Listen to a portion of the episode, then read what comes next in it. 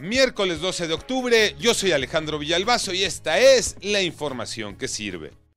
Algo está sucediendo en Chiapas y lo peor es que no hay respuesta. Inútiles o cómplices, pero la Fiscalía General de Justicia no explica lo que ha ocurrido con los estudiantes de secundaria que se han intoxicado. Fernando Cantón.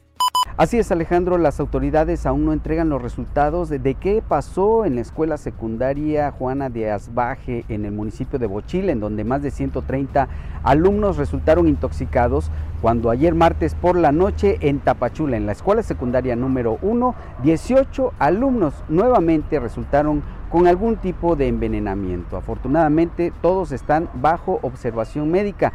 Una secundaria en donde el pasado 23 de septiembre más de 35 alumnos resultaron intoxicados.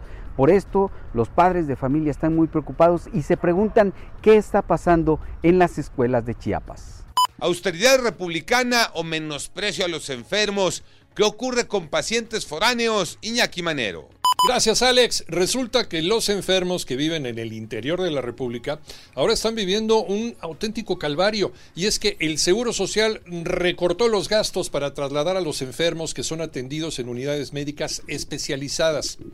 Esos enfermos tenían un lugar en el autobús, pero debido a que no hay recursos, se recortó a tan solo 33 espacios. Esto ha ocasionado que muchos pacientes tengan que pagar de su bolsillo para trasladarse y ser atendidos. Esta disposición ha afectado a muchos enfermos en su tratamiento y en su economía. Pues no que primero eran los pobres.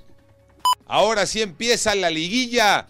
América Pumas a las 7 por el 7, Tocayo Cervantes.